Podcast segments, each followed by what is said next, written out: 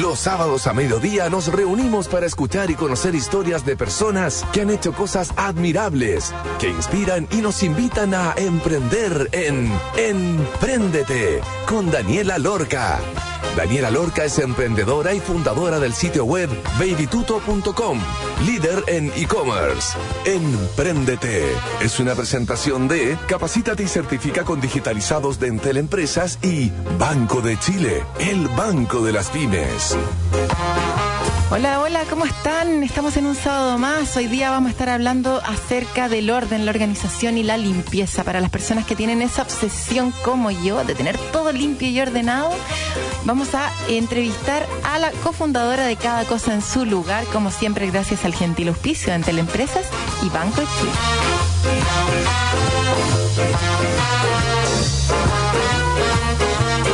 Es rico tener la casa ordenada, organizada, sin acumular tonteras y encontrar las cosas siempre fácilmente. Para las que les encanta el orden, como a mí, o a los que les encanta el orden, les cuento que ya existe la primera tienda online especializada con más de 500 productos originales para organizar tu hogar. Entre las marcas que más se destacan son 3M, Like It, Ryan, Metaltex, 8 y Joseph and Joseph. El emprendimiento tiene productos para organizar tu cocina, baño, logia, closet y además esenciales de limpieza. La principal misión de cada cosa en su lugar es mejorar la calidad de vida de las personas en el hogar a través de la organización y limpieza de espacios.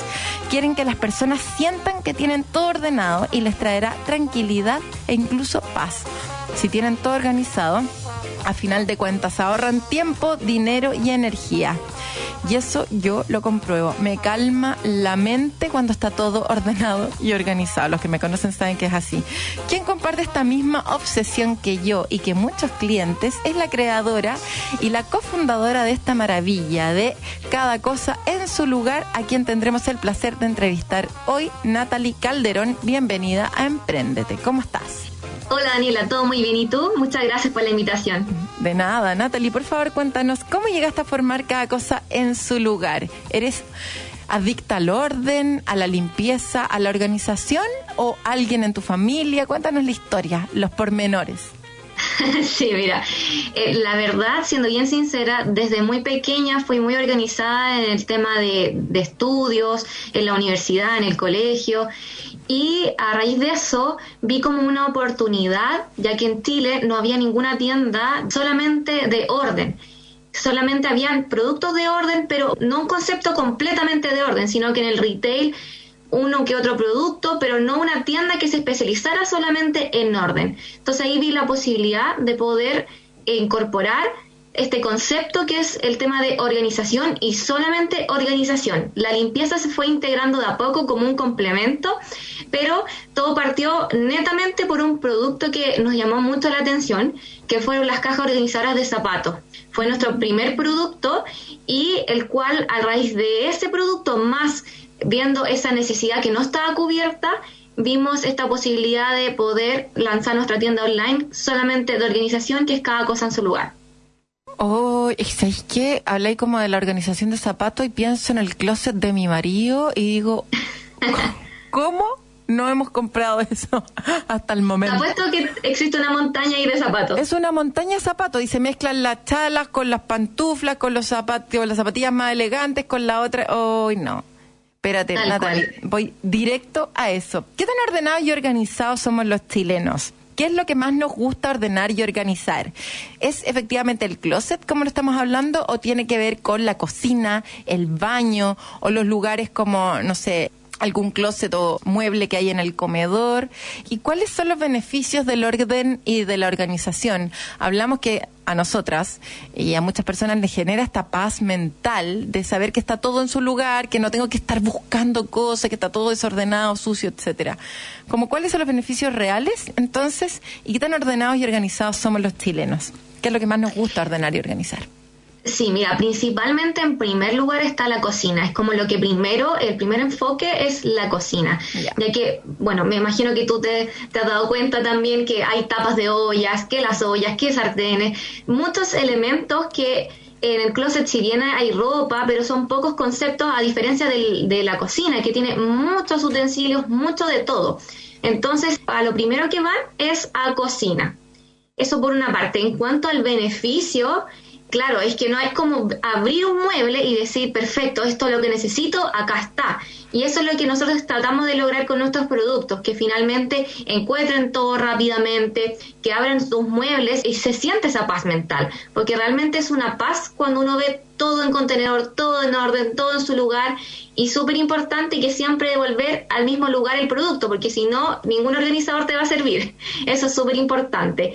Y los chilenos en sí, eh, de por sí, no son tan ordenados porque son muy acumuladores. Me he dado cuenta el último tiempo de que son demasiado acumuladores, tienen 20 ollas y quizá ocupan solo dos, mm. o los típicos plásticos para llevar comida, acumulan demasiado. Y ese es el principal problema y antes de cualquier organización, sí o sí, primero es importante descartar cosas que no se usan. Y eso es lo que al chileno le cuesta mucho le gusta deshacerse de las cosas, con la importancia que tiene no solamente deshacerse, porque uno se puede deshacer de las cosas y si no quiere regalarlas porque pucha que te costó plata y la cuestión y no queréis perder la plata, la puedes revender en el mercado secundario, que es tan importante hoy en día y que hay un montón de personas con esa conciencia medioambiental de decirse es que yo no compro nada más nuevo, porque ¿para qué?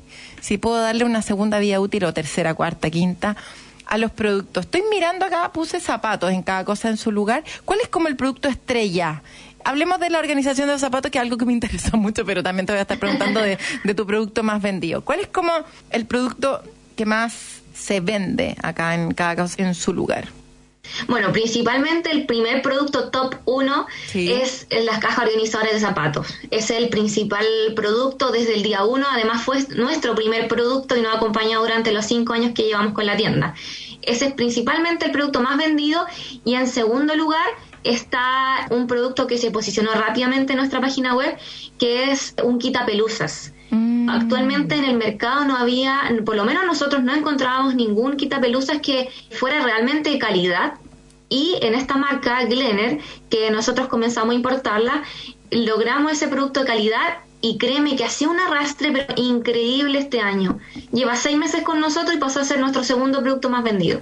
Wow, es que hay un montón de mascotas, pues ¿para qué estamos? Si la gente ya no tiene hijos, tiene mascota, entonces al final como que uno tiene una relación con sus mascotas, con sus gatitos, con sus perritos, obviamente, y no quiere andar después lleno de pelo. Aparte hay mucha gente alérgica también a los pelos, le encanta tener mascotas, pero no soporta los pelos. La caja organizadora es una caja de, estas como transparentes, en donde uno mete los zapatos, pero en el fondo se apilan como caja, entonces queda mucho más ordenado y uno saca la caja en vez de estar como tratando de acumular una torre de zapatos. Es esa, ¿cierto? La caja. La caja organizadora de zapatos blanca transparente. Así es, ese es nuestro producto estrella y claro, lo que facilita todo esto es que al ser transparente ves fácilmente el zapato y no tienes, porque perfectamente alguien me podría decir, pero guárdalo en caja cartón, en la misma que viene el zapato, pero no sabes el contenido o tienes que sacar la caja que está, justo necesitabas la caja de abajo, la primera del suelo.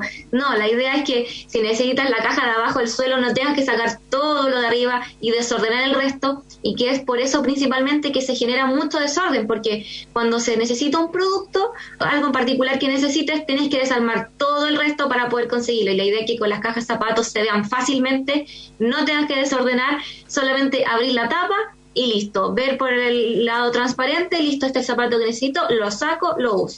Comentaste acerca como de la facilidad que tenemos los chilenos de acumular cosas y que nos cuesta deshacernos de cosas que ya no usamos, donde, claro, efectivamente tenemos siete ollas y usamos las mismas dos todo el tiempo, diez sartenes y se usa el mismo sartén todo el tiempo. Entonces creaste junto con tu socia o socio socio, con mi marido somos los ah, fundadores de cada cosa en su lugar. Con tu marido. Este e-commerce con puros productos que te sirven para ordenar y organizar. ¿Das consejos también? Porque efectivamente no sirve solamente comprar productos si tengo malos hábitos.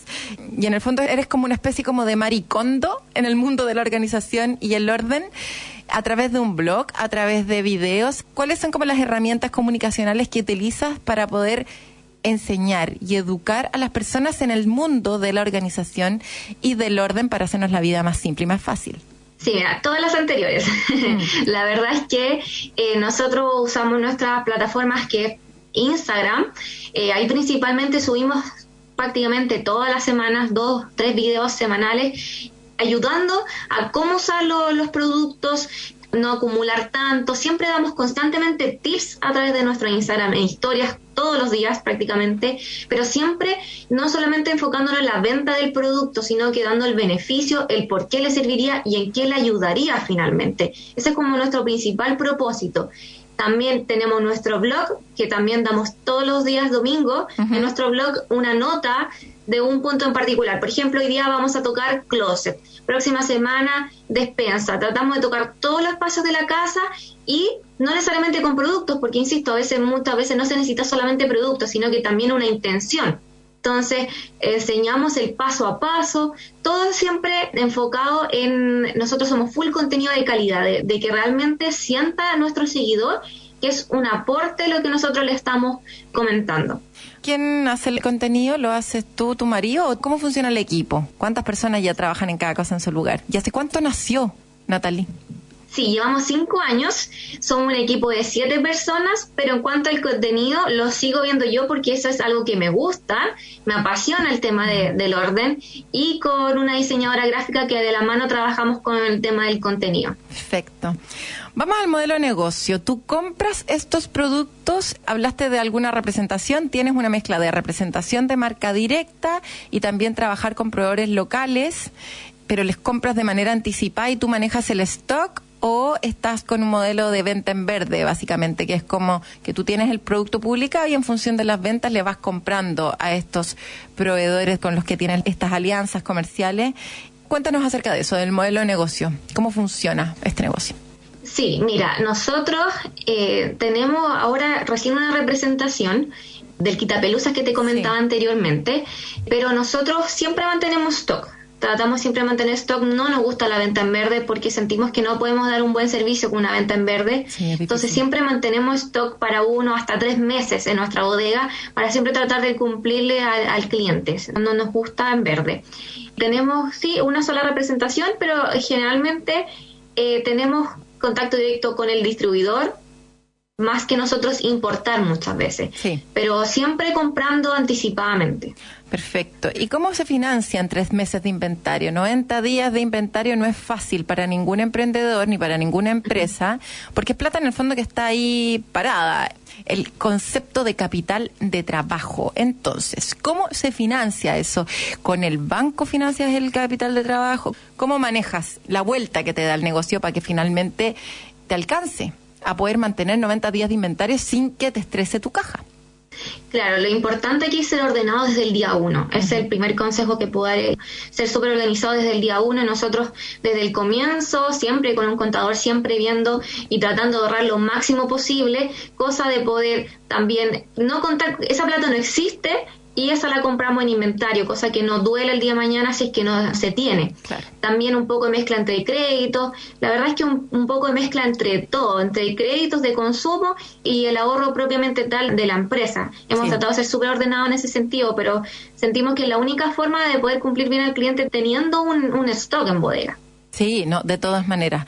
Porque hoy día ya la rapidez en la entrega es algo que es más o menos commodity. Si uno no entrega rápido, queda más o menos fuera del mercado. Es muy difícil para todas las empresas poder manejar stock de todos esos productos, sobre todo cuando la oferta es muy amplia. Claro, ahora estamos hablando de 500 productos, pero esto va a seguir aumentando y eventualmente cuando llegue a 10.000 productos, es súper difícil mantener un stock de 10.000 productos a 90 días. Así que es algo que hay que ir manejando. Sí. Sí, lo que sí nosotros tratamos de, siempre hacer como limpieza de, productos, que de tratar de dejar los, productos clave. De estos los que pueden encontrar en nuestra web son casi siempre joyitas, por así decirlo. Son productos que realmente sabemos que van a ganador. Hay una curatoría ahí de productos exactamente que en el fondo es la que ustedes promocionan, con las que hacen contenido y que finalmente son los que más sirven también, ¿cierto? Para poder organizar. ¿Este e-commerce lo armaste tú o lo montaste en algo? Porque existen plataformas esto es para los auditores, en donde uno puede llegar y decir, yo quiero vender tal y tal cosa y me monto en una plataforma que ya existe, Magento, Shopify, hay montones, funcionan súper bien. Y hay otra opción que es hacerlo de cero y es montar un e-commerce desde los inicios con todo personalizado, parametrizado como tú quieras. ¿Cómo lo hiciste? ¿Te montaste en alguna plataforma ya existente o lo hiciste tú sola? No, lo hice en Topify. en un comienzo comencé con Jamseller y después seguí con Topify, que para mí es la mejor plataforma que hoy en día existe. Eso, háblanos un poco de Shopify, de qué se puede hacer y qué no se puede hacer, para que las personas que están pensando en vender productos a través de Internet sepan que Shopify es una muy buena herramienta. No, yo soy una Shopify lover, me encanta Shopify directamente porque es muy amigable. Uno puede partir hoy día mismo su tienda subiendo lo básico, porque es una plataforma que ya está eh, predeterminada. Entonces, solamente subir productos, subir imágenes, es autoadministrable. Es súper importante eso, a diferencia de que si se realiza con un programador, siempre va a depender de él. Aquí la idea es que uno puede poner todo a su estilo, a su modo, claramente con ciertos estándares, como que ella, eso es como el lado negativo de que no puedes quizás ponerle tanto código para que necesita algo súper puntual, pero funciona, funciona bien. Y lo que más me gusta de Shopify es el tema de la aplicación. Es como un celular que tiene aplicaciones en App Store. Aquí puedes descargar lo mismo, aplicaciones que te permiten vender más. Y por lo menos en, nuestro caso ha sido clave eh, las aplicaciones de Shopify para aumentar las ventas para nosotros fue un antes y un después de, con Shopify. ¿Cómo cuáles? Un par de ejemplos antes de irnos a la pausa, así como de esas aplicaciones que tiene Shopify que te ayudan a aumentar tus ventas. Por ejemplo, la más clave es una aplicación que sirve para recomendar productos. Tú ingresas a un organizador de ollas y abajo te sugiere, pero también te podría interesar un organizador de tapas, un organizador de, de, ollas, un organizador de, de, distintos tipos de organizadores en función del producto que ingresaste. Y esa aplicación es muy buena. Sí, Buenísimo. Oye, están buenos los consejos que nos está dando Natalie para todas las personas que quieren armar un e-commerce. ¿Para qué van a pasar por el dolor de cabeza de partir de cero, de tener un equipo desarrollador, de externalizar su desarrollo y que después ya nunca más encuentran el programador y el código quedó obsoleto, se cae la página, no tengo a quién contactar? Es una muy buena opción contar con estas plataformas que ya existen, que dan el servicio completo y que en verdad están 100% arriba todo el tiempo. Así que súper bien. Te voy a hacer un par de preguntas con respecto como a la operación y a la conexión de la operación, pero a la vuelta de esta pausa. Vamos a ir una pausa y vamos a escuchar una canción. Vamos a escuchar Order and Chaos de Lady Masery y ya estamos de vuelta, pero antes de irnos, como siempre les voy a contar que porque el desafío de un emprendedor también es inspirar a otros, Banco de Chile junto a Desafío Levantemos Chile te invitan al séptimo concurso nacional de desafío emprendedor. 100 millones de pesos en premios a repartir. Inscribe tu pyme o emprendimiento en bancochile.cl hasta el 8 de septiembre de este año. Banco de Chile, el banco de las pymes. Y en Entel Empresas creamos la primera plataforma web de capacitaciones sobre herramientas tecnológicas para emprendedores y pymes de Chile. Entra en entel.cl digitalizados y aprende a tu ritmo de manera online, desde cualquier lugar y gratis. Te iremos acompañando en este proceso de aprendizaje, mostrándote tus grados de avance, tus resultados y guiándote en cómo seguir adelante. Recuerda, capacítate gratis en entel.cl digitalizado. Vamos a una pausa y ya estamos de vuelta. This part of my story is closing. As the hour draws near, I wonder, not fear at the journey that I will be taking. I might be in the beat of a wind. I might be in the rush of a river. Year I'll always be here through springtime to wintry weather. Lay me down, set me free. All parts of this world I'll still be. You'll not find me in order but chaos as I follow the path that time makes us. Sun, every beam that fell on my face. Photons and waves, the paths that we've changed, they have all left a mark on this place. And I'll leave you the warmth of my skin that floats or soaring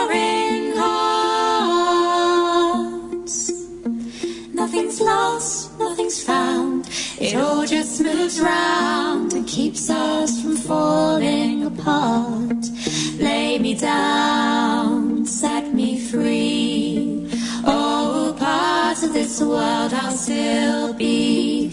You're not find me in order but chaos as I follow the path that time makes us.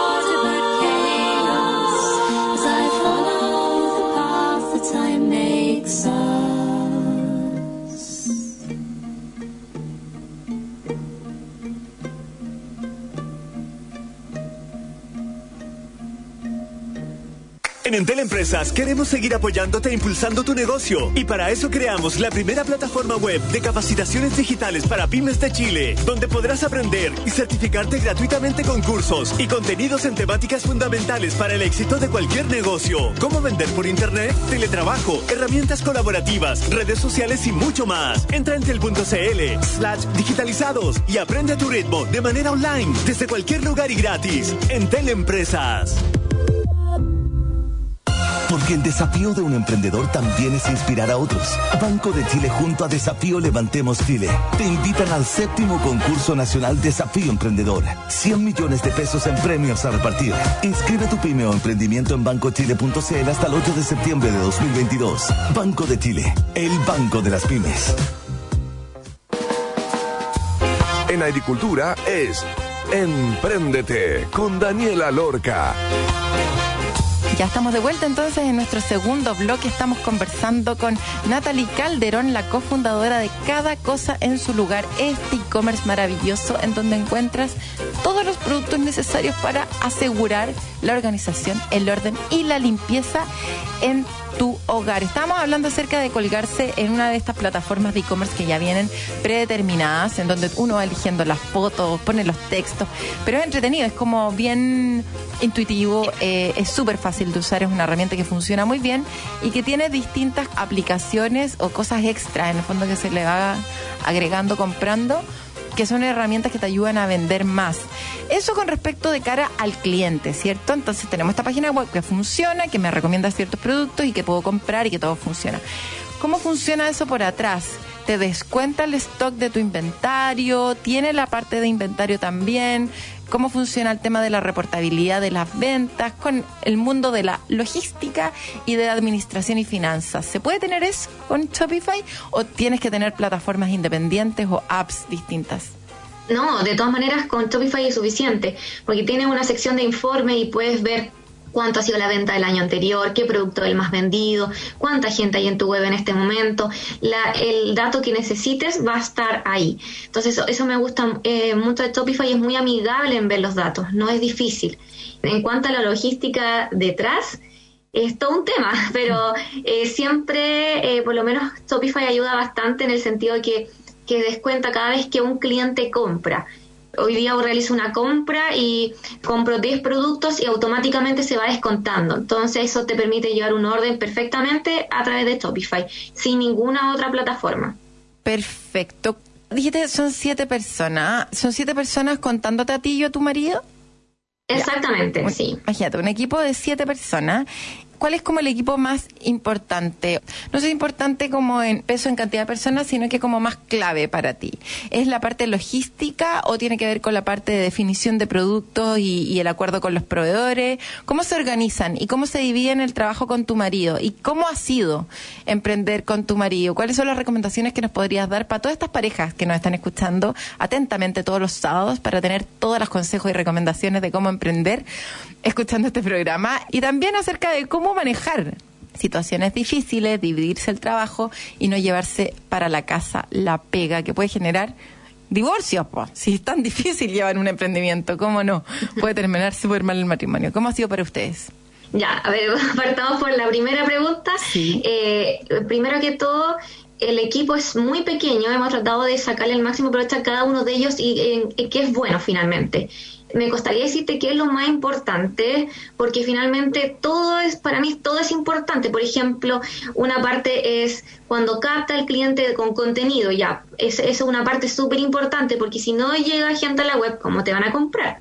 Entonces, eso es súper importante el, la entrada inicial en cuanto a captar al cliente. Perfecto, lo captaste te compró, pero si no le respondes bien, entonces también ahí viene el otro proceso logística de que siempre esté en stock el producto, que no se sobrevenda, que esté en, bodega y que esté en buen estado, después que se mande y que le llegue al cliente, o sea, todo el proceso para mí es súper importante y me costaría decirte cuál es lo más importante. Además es un equipo súper pequeño, entonces no te puedo decir cuál es más importante, la verdad.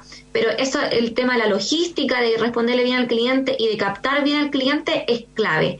En cuanto a cómo me divido las tareas con mi marido, yo creo que aquí es súper importante saber qué es lo que a uno le gusta hacer y quién no. Aquí hay que ser súper sincerarse con uno y decir, perfecto, a mí no me gusta, em, no sé, ver, pagar cuentas o no me gusta dar entrevistas. Por ejemplo, mi marido no es de entrevistas, no le gusta ese tema, pero sí le gusta pagar cuentas, quizás ver. Entonces es importante dividirse las tareas y ser consciente de lo que a uno le gusta y lo que no. Eso en el fondo. No sé si se me escapó una de las tres preguntas no, no, ninguna. Oye, ¿cuáles han sido los problemas y dificultades de lanzar un e-commerce en Chile? Cuando yo partí hace 2013, había un montón de temas, pero un montón, o sea, desde la parte logística, que era un desastre, hasta el tema de los medios de pago. Era muy difícil lograr también una cultura de los proveedores de que te entregaran rápido, etcétera. La gente tampoco estaba tan acostumbrada a comprar todo online. ¿Cuáles fueron los problemas y desafíos eh, de lanzar un e-commerce cuando partiste? Y también que me gustaría que habláramos de la pandemia y cómo te impactó en tus ventas y en tu experiencia hacia el cliente todo lo que fue esta pandemia tremenda, COVID, que me imagino que un montón de gente dijo, ¿sabes que me tengo que organizar esta casa? Tengo que ordenar todo. ¿Fue un pic en ventas así absurdo, me hubiese imaginado yo, o no tanto? Cuéntanos acerca de eso. Sí, no, de todas maneras fue. Nosotros tuvimos dos pics. El primero cuando apareció todo el tema de Maricondo.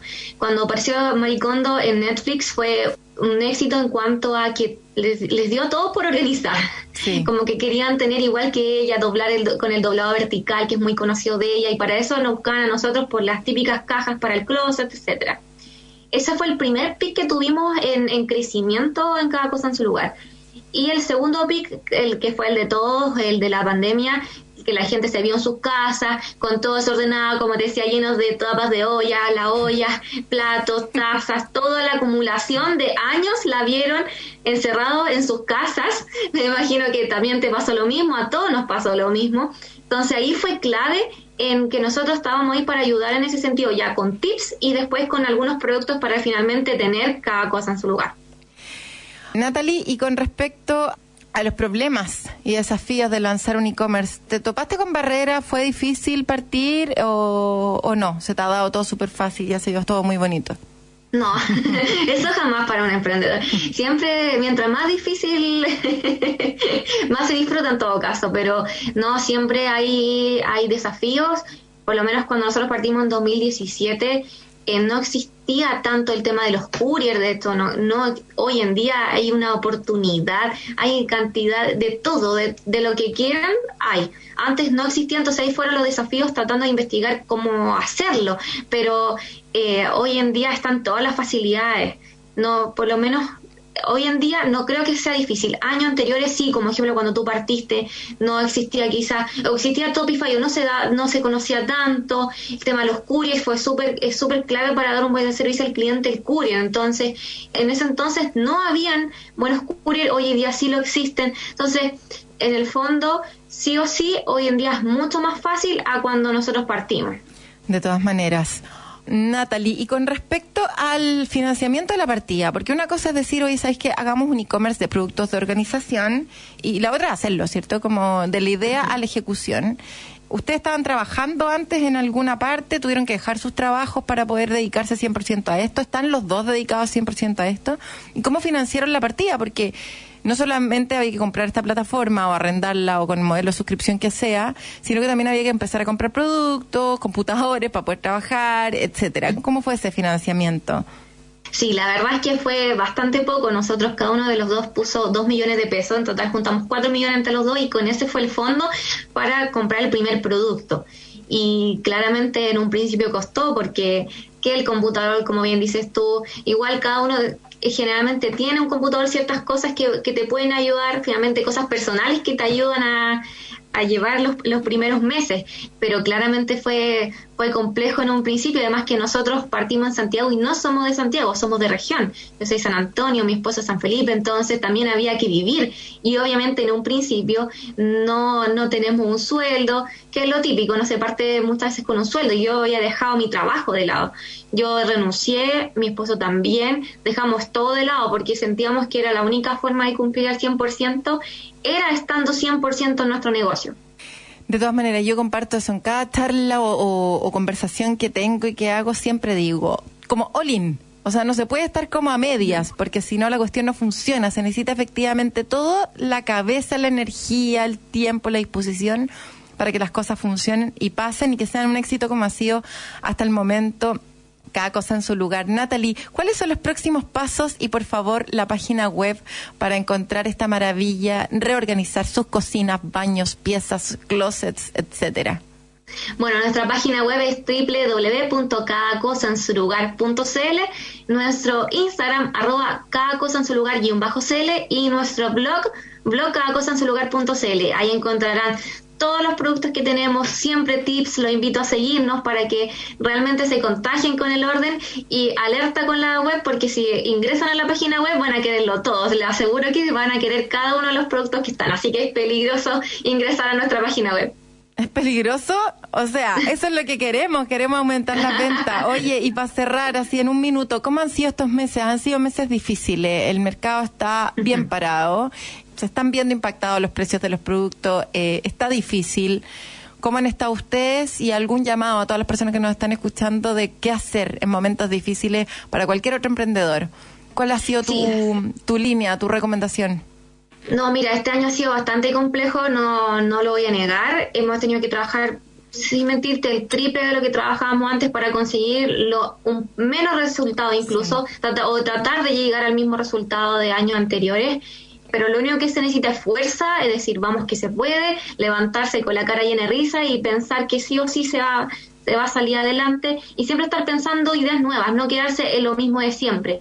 Por ejemplo, nosotros lo que no nos funciona mucho es el tema del, del mailing, el, el, mail al cliente, tratar de contactar al cliente, darle tips, como que eso nos sirvió mucho de conectar con el cliente. Eso. Esto es como mi principal consejo y ponerse en lugar del cliente. ¿Qué buscan hoy en día? ¿Quieren rapidez? ¿Quieren originalidad? ¿Quieren un buen servicio? Eso te lo puedo asegurar, que eso es lo que más buscan, es un buen servicio y que le cumplan. Y eso es lo que estamos trabajando todos los días en cumplir al cliente. Eso ha sido fundamental para poder llegar a los resultados eh, lo más cercano posible a lo que veníamos anteriormente, pero de que ha sido un año difícil, lo ha sido.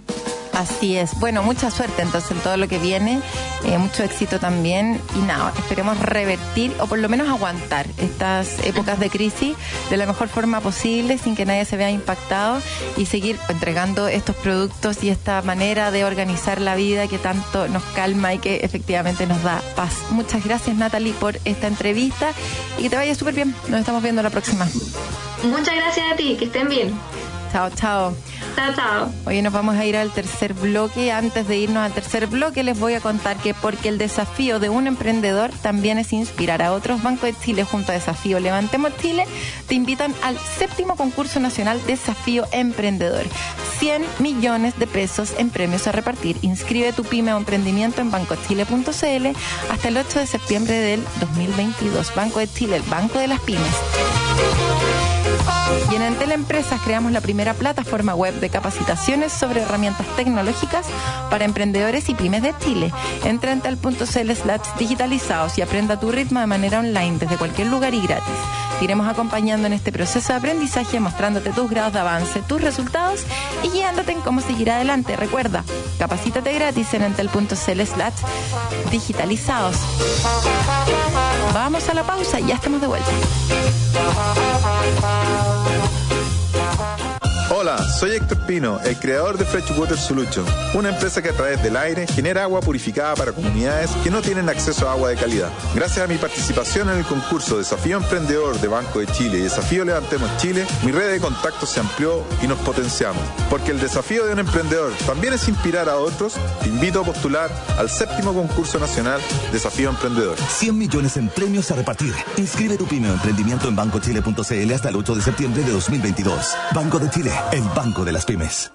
En Entel Empresas queremos seguir apoyándote e impulsando tu negocio y para eso creamos la primera plataforma web de capacitaciones digitales para pymes de Chile, donde podrás aprender y certificarte gratuitamente con cursos y contenidos en temáticas fundamentales para el éxito de cualquier negocio, como vender por internet, teletrabajo, herramientas colaborativas, redes sociales y mucho más. Entra en entel.cl slash digitalizados y aprende a tu ritmo de manera online desde cualquier lugar y gratis. Entel Empresas. En agricultura es Empréndete con Daniela Lorca. Ya estamos de vuelta entonces en nuestro tercer bloque. Vamos a estar hablando acerca de la reforma tributaria. A todos tiritamos un poco con el tema de reforma tributaria. No sabemos si, para los emprendedores es buena, es mala, tengo que pagar más, tengo que pagar menos, cuáles son las cosas que tengo que, que tener en consideración, etcétera. Para poder hablar del tema, hoy entrevistaremos entonces a Cristóbal Liberona, socio fundador de Quad Consultores. ¿Cómo estás, Cristóbal? Bienvenido a Emprendete. Hola Daniela, muy bien, muy bien la verdad. Aprovecho de saludar a todos quienes están escuchando hoy día. Sí, buenísimo. Oye, nosotros éramos compañeros del colegio, así que voy a hacer ese disclaimer que es importante. Así que un placer poder contar. Ya, tercer compañero de colegio que entrevisto en este programa, así que muy, muy bueno. Yes. Vámonos acerca de la opinión general sobre la reforma tributaria. ¿Cómo viene la reforma tributaria para las pymes, Cristóbal? Mira, a ver, eh, como opinión general respecto a la reforma, esta es una reforma bastante compleja y ambiciosa. ¿Por qué es compleja? Porque es bien grande, son 300 páginas casi de proyecto con eh, muchos cambios a de- regímenes de tributación, a las personas, a emprendedores, pymes. ¿Y por qué además es ambiciosa? Porque busca recaudar cuatro puntos del PIB, esos son 12 mil millones de dólares. Y en el último tiempo, en la última, yo diría, 25 años de reformas tributarias, eh, nunca habíamos experimentado una reforma que buscara 12 mil millones en recaudación. O sea, es mucho. La última buscó 3 mil y terminó recaudando mil. Entonces, para tener un poco eh, las proporciones en mente. Y respecto de las pymes, a ver, hay varias cosas que cambian, vienen beneficios y vienen también algunas limitaciones, pero en términos generales el régimen de tributación de las pymes se mantiene, eh, se le cambia el nombre, ahora pasa a ser el régimen simplificado de tributación de empresas pequeñas y medianas.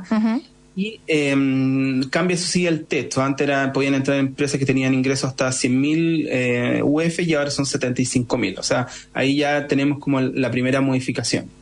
Perfecto. Entonces, Sí. eso, hay incentivos y limitaciones, que es como lo, eh, eh, en grandes rasgos lo, lo- lo más relevante. ¿Cuáles serían esos incentivos que se agregan? A ver, hay varios, yo creo que uno importante es que se reduce el interés penal por el atraso en el pago de impuestos del 1,5 al 1%.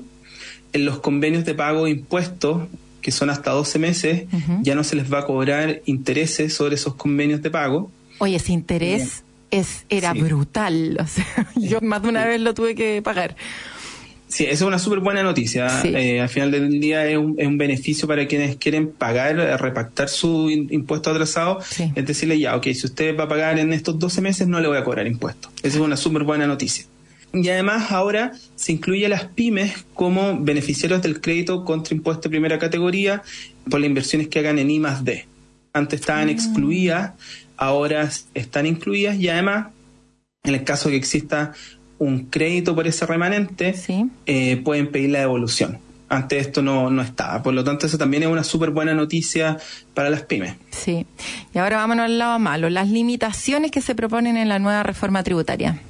Sí, em, bueno, de partida es la primera que les comenté. O sea, el texto de las pymes que podían ingresar antes era de 100.000 UF, ahora se baja a 75.000 UF.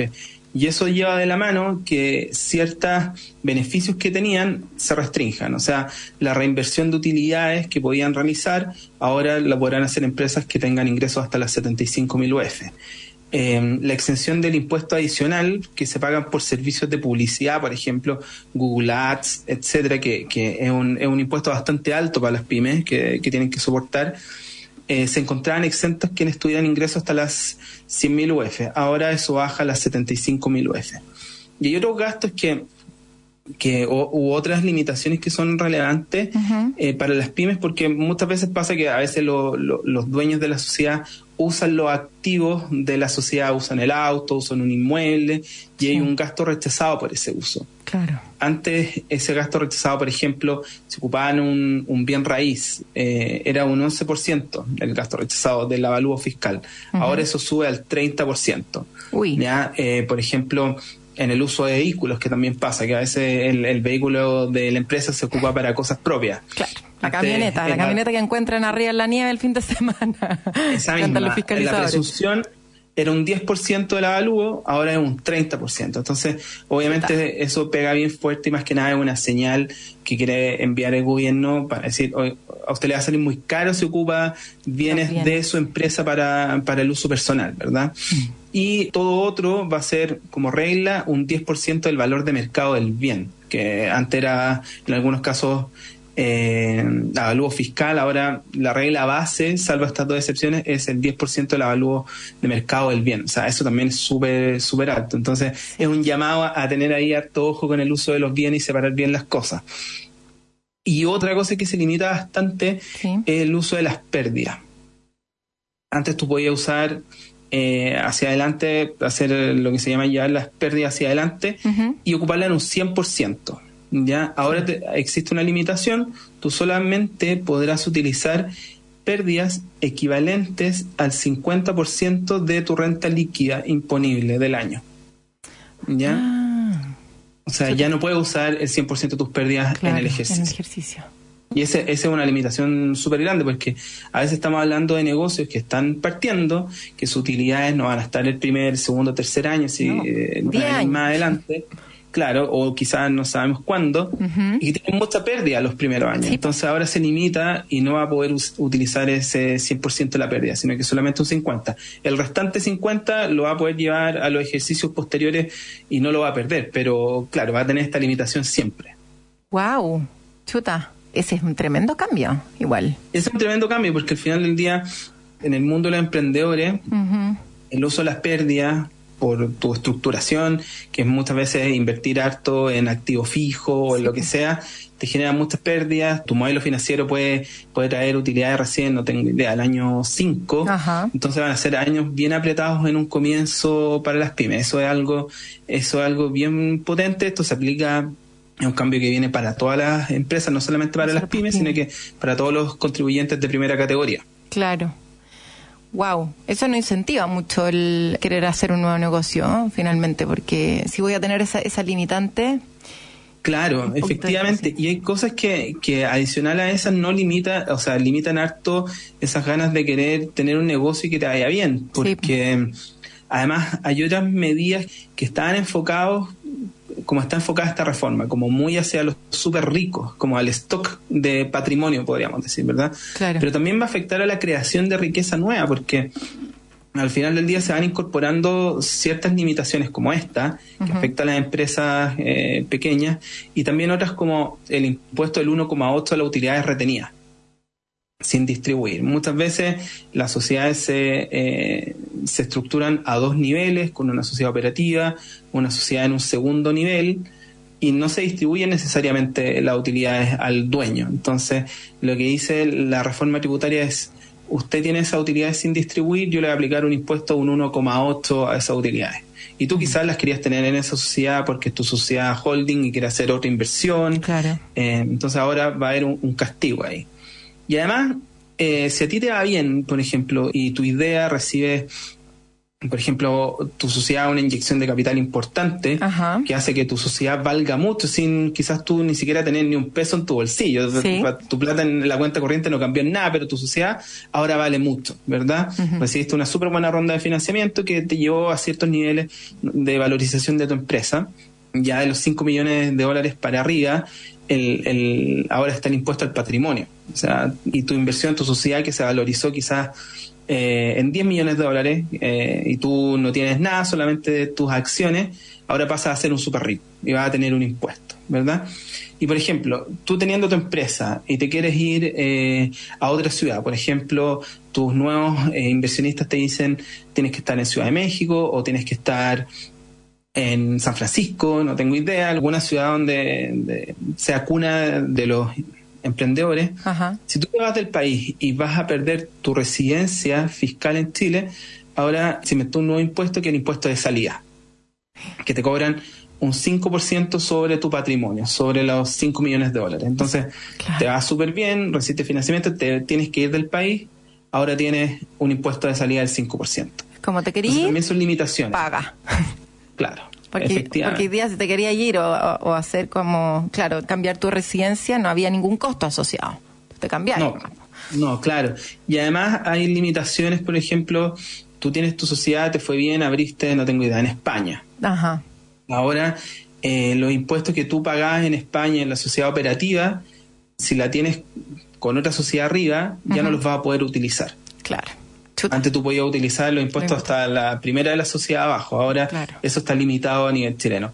Y también hay limitaciones a nivel de reorganizaciones internacionales. Si te compra alguien afuera, tú tienes que sacar tu sociedad del país, ahora hay bastante más limitaciones. Entonces, claro, todas estas medidas fueron muy pensadas en los súper ricos, en estos grandes patrimonios, pero también congela mucho eh, los movimientos de capitales y la creación de, de nueva riqueza en el país. Sí. Se hace muy caro. Se hace muy caro, exactamente. Y no es lo que queremos, para nada.